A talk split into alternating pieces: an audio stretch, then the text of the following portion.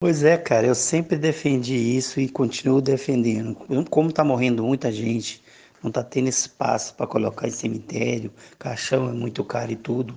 Eu acho que o governo devia fazer crematório público nos próprios hospitais, um quarto, um quarto ali, ó, nos fundos ali, tá?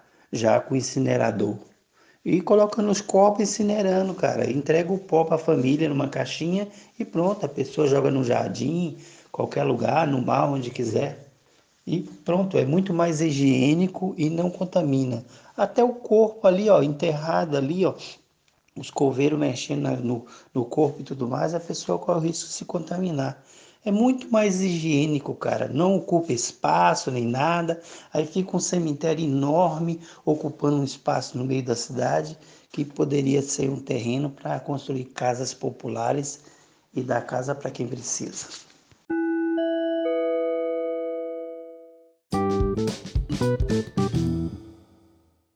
La la la